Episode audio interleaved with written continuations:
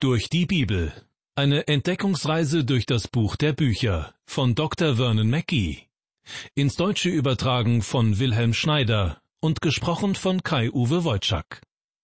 Ein herzliches Willkommen zu unserer Sendereihe durch die Bibel. Diesmal mit dem letzten Kapitel aus dem Buch des Propheten Amos. Dieser Mann hat von Gott den Auftrag bekommen, seine Heimat im Südreich Juda zu verlassen und ins Nordreich nach Bethel zu reisen. Dort soll er den Israeliten das kommende Gericht Gottes ankündigen. Ihre Untreue zu ihm will Gott nicht länger hinnehmen. Aber ihn ärgert zum Beispiel auch, wie die Schönen und Mächtigen mit ärmeren Leuten umgehen. Gottes Gerichtshandeln über Israel besteht unter anderem darin, dass die Assyrer das Nordreich Israel einnehmen und einen Großteil der Bevölkerung gefangen nehmen werden. Eine Neugründung des Nordreiches wird es niemals geben, was aber nicht heißt, dass Gott sein Volk Israel für immer verstoßen wird. In Kapitel 9 seines Buches schließt Amos die Gerichtsbotschaft ab, die er dem Nordreich Israel verkündet hat. Der Untergang des Nordreiches ist so gut wie besiegelt. In Vers 1 berichtet Amos, ich sah den Herrn über dem Altar stehen, und er sprach, Schlage an den Knauf, dass die Pfosten beben und die Trümmer ihnen allen auf den Kopf fallen. Und was noch übrig bleibt von ihnen, will ich mit dem Schwert töten, dass keiner von ihnen entfliehen, noch irgendeiner entkommen soll. Zugegebenermaßen, das klingt ziemlich rätselhaft.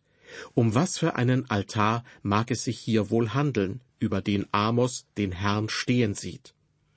Ich denke, um den Altar im Tempel zu Jerusalem wird es sich nicht handeln, denn Gott fordert hier offensichtlich dazu auf, den fraglichen Tempel zu zerstören. Möglicherweise ist hier vom Baalstempel in Samaria die Rede. Vers 1 lautet nach der Neues Leben Übersetzung folgendermaßen. Dann sah ich eine Vision, wie der Herr am Altar stand. Er sprach, zerschlag und zerschmettere die Säulen des Tempels, so dass das Dach auf das Volk, das darunter steht, stürzt. Diejenigen, die diese Katastrophe überleben, werden in der Schlacht fallen. Keiner wird entkommen. Bei der Belagerung der Stadt Samaria durch die Assyrer werden viele Menschen Zuflucht in den verschiedenen Tempeln suchen. Doch die Tempel werden so plötzlich zusammenbrechen, dass viele Leute regelrecht in der Falle stecken, wenn die Säulen umfallen. Außerdem kündigt Gott an, keiner der Überlebenden wird letztlich entkommen. Die einen werden gewaltsam bei einer Schlacht umkommen, die anderen in Gefangenschaft geraten. Weiter mit Vers 2. Und wenn sie sich auch unten bei den Toten vergrüben, soll sie doch meine Hand von dort holen und wenn sie zum Himmel hinaufstiegen, will ich sie doch herunterstoßen. Am Anfang dieses Verses heißt es, und wenn sie sich auch bei den Toten vergrüben. Im hebräischen Bibeltext wird hier der Begriff Sheol verwendet, eine Bezeichnung für das Totenreich oder den Ort der Toten. Selbst wer sich dort vor Gott verstecken wollte, so die Aussage dieses Verses, wird keinen Erfolg haben. Liebe Hörer, aus meiner Sicht gibt es zwei Dinge, die für jeden gottlosen Menschen irgendwie schrecklich sein müssen. Einmal die Allgegenwart Gottes und zum anderen seine Unveränderlichkeit. Gott ist allgegenwärtig, das heißt, er ist überall. Selbst der Tod kann sie nicht von ihm trennen. Und Gottes Unveränderlichkeit bedeutet, dass Gott sich niemals ändert. Jesus Christus ist immer derselbe gestern, heute und für immer. Diese beiden Wahrheiten sind für Gottes Kinder ein großer Trost, doch sie erschrecken die Gottlosen. Für ein Kind Gottes ist seine Allgegenwart mit der Sicherheit verbunden, niemals von Gott verlassen zu werden. Denn er hat versprochen, ich will dich nicht verlassen und nicht von dir weichen. Und Jesus sagt, wer zu mir kommt, den werde ich nicht hinausstoßen. Wenn er sie, liebe Hörer, annimmt, dann nimmt er sie für die Ewigkeit an. Niemand kann sie aus seiner Hand reißen. Und wissen Sie, wenn sie in seiner Hand sind, dann sind sie ihm wirklich sehr nahe. Der Herr Jesus hat unsere Beziehung zu ihm auch mit einem Weinstock und seinen Reben verglichen. Was kann einem Weinstock näher stehen als seine Reben? In der Tat, die Allgegenwart Gottes ist für einen Christen ein großer Trost. Doch für jemanden, der nicht glaubt, ist Gottes Allgegenwart schrecklich, auch wenn er sie üblicherweise gar nicht wahrnimmt. Es gibt Menschen, die sich sogar selbst töten, weil sie allem entfliehen wollen. Ein recht bekannter Mann, der sich das Leben genommen hat, hinterließ einen Abschiedsbrief, in dem zu lesen war Ich möchte allem ein Ende machen und diesem Leben entfliehen. In der Tat ist er eine Menge Dinge losgeworden, denn er steckte in großen persönlichen Schwierigkeiten. Aber Gott ist er garantiert nicht losgeworden. Der Tod hat ihn nicht von Gott getrennt. David hat dies verstanden, als er in Psalm 139 schrieb, Wohin soll ich gehen vor deinem Geist, und wohin soll ich fliehen vor deinem Angesicht? Führe ich gen Himmel, so bist du da. Bettete ich mich bei den Toten, siehe, so bist du auch da.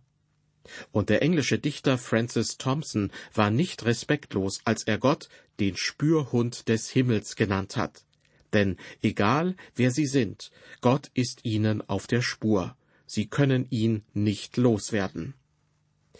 Dann Gottes Unveränderlichkeit. Sie können sich sicher sein, dass Gott absolut nichts Neues entdeckt, wenn er morgens die noch druckfrische Zeitung aufschlägt. Selbst die höchsten Politiker, die besten Wissenschaftler und die klügsten Journalisten können Gott nichts beibringen, was für ihn neu wäre. Jesus Christus, gestern und heute und derselbe auch in Ewigkeit, ruft der Verfasser des Hebräerbriefes aus. Dass Gott, dass Jesus Christus sich nicht ändert, dass er sein Fähnlein nicht in den Wind hängt, ist für ein Kind Gottes wunderbar zu wissen. Derselbe, der am See Genezareth entlang ging, der so gnädig und barmherzig mit den Seinen war, ist immer noch derselbe, der heute mit den Christen unterwegs ist. Doch nun wieder zurück zu unserem Bibeltext. Da geht es um das drohende Gericht Gottes über die Israeliten und um jene, die versuchen, Gott zu entfliehen. In Kapitel 9, Vers 3 lesen wir, Und wenn sie sich auch versteckten, oben auf dem Berg Karmel, will ich sie doch suchen und von dort herabholen. Und wenn sie sich vor meinen Augen verbergen im Grunde des Meeres, so will ich doch der Schlange befehlen, sie dort zu beißen.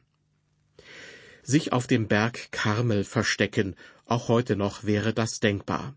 Das Karmelgebirge ist rund 23 Kilometer lang und acht bis zehn Kilometer breit.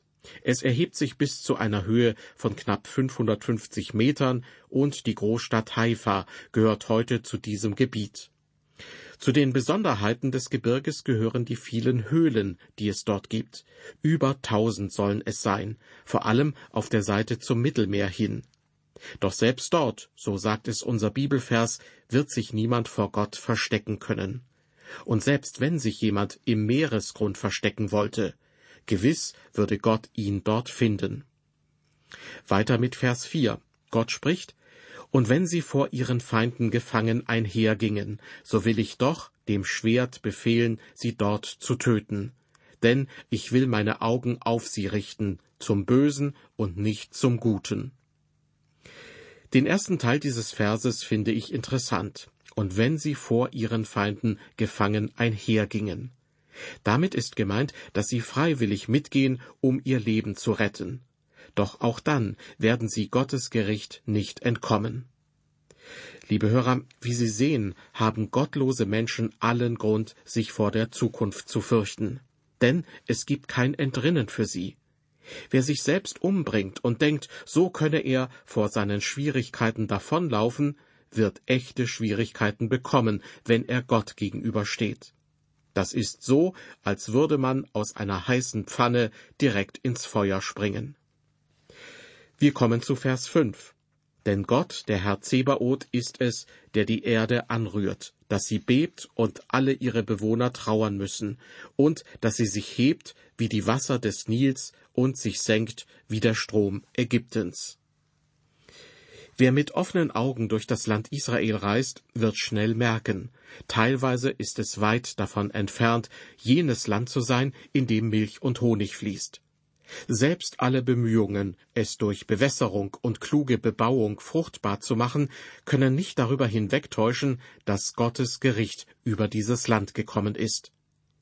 Während einer Studienreise durch Israel lernte ich dort einmal in einem Hotel ein sehr liebenswürdiges jüdisches Ehepaar kennen. Sie kamen aus dem Ausland und waren nach Israel gekommen, um sich eine Wohnung zu kaufen. Sie wollten ihren Ruhestand in Israel verleben, beziehungsweise jeweils einen Teil des Jahres dort verbringen. Doch der Mann sagte zu mir, wir haben die Wohnung zwar gekauft und damit auch unsere Solidarität mit unserem Volk gezeigt, aber inzwischen habe ich Zweifel, ob wir die Wohnung wirklich oft nutzen werden. Denn ganz ehrlich gesagt, das ist nicht das Land, das die Bibel beschreibt. Wir haben uns vieles ganz anders vorgestellt. Tja, er hatte anscheinend nicht die Prophetie von Amos gelesen und nicht berücksichtigt, dass Gottes Gericht zwischenzeitlich über das Land gekommen ist. In unserem Bibeltext aus dem neunten Kapitel fahre ich jetzt fort mit Vers sechs. Über Gott heißt es da, er ist es, der seinen Saal in den Himmel baut und seinen Palast über der Erde gründet, der das Wasser im Meer herbeiruft und schüttet es auf das Erdreich. Er heißt Herr. Amos erinnert sein Volk auf diese wunderbare Weise an Gottes Allmacht. Er ist nicht nur allgegenwärtig, er ist auch allmächtig. Er ist es, der dies alles tut. Dort draußen am Himmel, der Mond, die Planeten, die gewaltigen Galaxien, die Quasare, das ganze Universum gehorcht Gott. Er hat die Gesetze gemacht, nach denen sie sich bewegen sollen, und sie gehorchen diesen Gesetzen. Aber der Mensch, dieser kleine Mensch, lebt in Rebellion gegenüber dem allmächtigen Gott. Dieser Vers, den ich gerade vorgelesen habe, er klingt so, als ob Amos die Israeliten fragen wollte, Glaubt ihr tatsächlich, dass wir einem solchen Gott entkommen könnten? Und jetzt folgt in Vers 7 eine der sonderbarsten Aussagen der Bibel, und dennoch ist sie wunderbar. Seid ihr Israeliten mir nicht gleich wie die Mohren, spricht der Herr? Habe ich nicht Israel aus Ägyptenland geführt und die Philister aus Kaftor und die Aramäer aus Kir? Liebe Hörer, als Gott den Israeliten zeigen will, wie sehr er sie liebt, sagt er, ich liebe euch so wie die Mohren. Seltsam, oder? Nun, mit den Mohren, diesen Begriff verwendet man heute eigentlich nicht mehr, sind hier die Bewohner Äthiopiens gemeint. Ich habe mich einmal ein bisschen intensiver mit den biblischen Prophetien über Äthiopien befasst und war erstaunt, welchen Platz Äthiopien in Gottes Plan für die Zukunft einnimmt. Dieses Volk scheint für uns eher unwichtig zu sein, doch Gott sieht das ganz anders. Vers 8 Siehe, die Augen Gottes des Herrn sehen auf das sündige Königreich, dass ich's vom Erdboden vertilge, wiewohl ich das Haus Jakob nicht ganz vertilgen will, spricht der Herr. Mit dem sündigen Königreich ist hier natürlich Israel gemeint. Dass ich's vom Erdboden vertilge, heißt, er wird es als einzelnes Reich zerstören. Doch wenn Gott die Israeliten zurück in ihr Land bringt, werden Israel und Juda keine geteilten Reiche mehr sein, sondern ein Volk unter der Herrschaft des einen, der auf dem Thron Davids sitzt. Vers 9. Denn siehe, ich will befehlen und das Haus Israel unter allen Heiden schütteln lassen, gleich wie man mit einem Sieb schüttelt und kein Stein zur Erde fällt. Gott sagt hier, ich will das Haus Israel unter allen Heiden schütteln lassen. Wenn Sie wissen wollen, wo die sogenannten verlorenen Stämme Israels sind, dann suchen Sie nach den Familiennamen wie Rosenthal, Goldberg, Levi oder Cohen. Sie sind in alle Welt zerstreut, doch sie sind nicht verloren, was Gott betrifft. Denn in unserem Bibelvers heißt es auch, gleich wie man mit einem Sieb schüttelt und kein Stein zur Erde fällt. Gott wird keinen von ihnen verlieren. Vers 10 alle Sünder in meinem Volk sollen durch Schwert sterben, die da sagen, es wird das Unglück nicht so nahe sein, noch uns begegnen. Hier wird die Frage geklärt, was ist mit den Sündern? Sie werden sterben. Gott wird diejenigen richten, die nicht zu ihm kommen möchten. Etwas Ähnliches spielt sich heute in der christlichen Gemeinde ab. Nicht alle Gemeindemitglieder sind gerettet. Glauben Sie mir, wenn Sie so lange Pastor wären, wie ich es war, dann würden Sie genau wissen, dass nicht jedes Gemeindemitglied wirklich glaubt. Aber alle gehören zur Gemeinde. Und der Apostel Paulus schreibt, denn nicht alle sind Israeliten, die von Israel stammen. Es gibt nämlich zwei Arten von Israeliten, die natürlichen und die geistlichen Israeliten. Es wird zwar nichts verloren gehen, wie wir eben gehört haben, doch alle Sünder in dem Volk werden verloren gehen, besonders die Starrköpfigen, an die Amos sich wendet. Und nun kommen wir zu der letzten Vision von Amos. Sie handelt von der weltweiten Sammlung und dem künftigen Heil des Gottesvolkes. Amos blickt über die schrecklichen Tage des Gerichts und die Zerstreuung seines Volkes hinaus. Er blickt sogar über die Schreckenszeiten hinaus, die auch für uns noch in der Zukunft liegen. Ich lese Vers 11. Gott spricht, zur selben Zeit will ich die zerfallene Hütte Davids wieder aufrichten und ihre Risse vermauern und, was abgebrochen ist, wieder aufrichten und will sie bauen, wie sie vor Zeiten gewesen ist. Der Begriff zur selben Zeit meint die letzten Tage von Israel. Gott sagt, zur selben Zeit will ich die zerfallene Hütte Davids wieder aufrichten. Um vollkommen zu verstehen, was hier gemeint ist, muss man auf das hören, was Jakobus in Apostelgeschichte Kapitel 15 sagt. Dabei zitiert er aus dieser Prophetie von Amos. In der Apostelgeschichte wird berichtet, danach, als sie schwiegen, antwortete Jakobus und sprach, Ihr Männer, liebe Brüder, hört mir zu. Simon hat erzählt, wie Gott zum ersten Mal die Heiden gnädig heimgesucht hat, um aus ihnen ein Volk für seinen Namen zu gewinnen. Und dazu stimmen die Worte der Propheten, wie geschrieben steht, nämlich im neunten Kapitel des Amosbuches, Danach will ich mich wieder zu ihnen wenden und will die zerfallene Hütte Davids wieder bauen, und ihre Trümmer will ich wieder aufbauen und will sie aufrichten, damit die Menschen, die übrig geblieben sind, nach dem Herrn fragen. Dazu alle Heiden, über die mein Name genannt ist, spricht der Herr, der tut, was von alters her bekannt ist. Soweit dieser Abschnitt aus dem 15. Kapitel der Apostelgeschichte. Liebe Hörer, heute gewinnt Gott ein Volk für seinen Namen aus den Heiden. Erst danach wird er die Hütte Davids wieder aufrichten. Mit anderen Worten, Gott spricht von einer Zeit, wenn sein Reich, seine Königsherrschaft für alle sichtbar werden wird. Und dieser Tag liegt noch in der Zukunft. Weiter mit Vers 12. Damit sie in Besitz nehmen, was übrig ist von Edom und alle Heiden, über die mein Name genannt ist, spricht der Herr, der solches tut. Viele Völker werden also zum Reich Gottes dazukommen. Vers 13. Siehe, es kommt die Zeit, spricht der Herr, dass man zugleich ackern und ernten, zugleich keltern und säen wird. Und die Berge werden von süßem Wein triefen, und alle Hügel werden fruchtbar sein. Das ist im Grunde der Beweis für das, was ich bereits in der letzten Sendung gesagt habe. Wenn das Volk Israel gesegnet wird, wird auch das Land Israel gesegnet.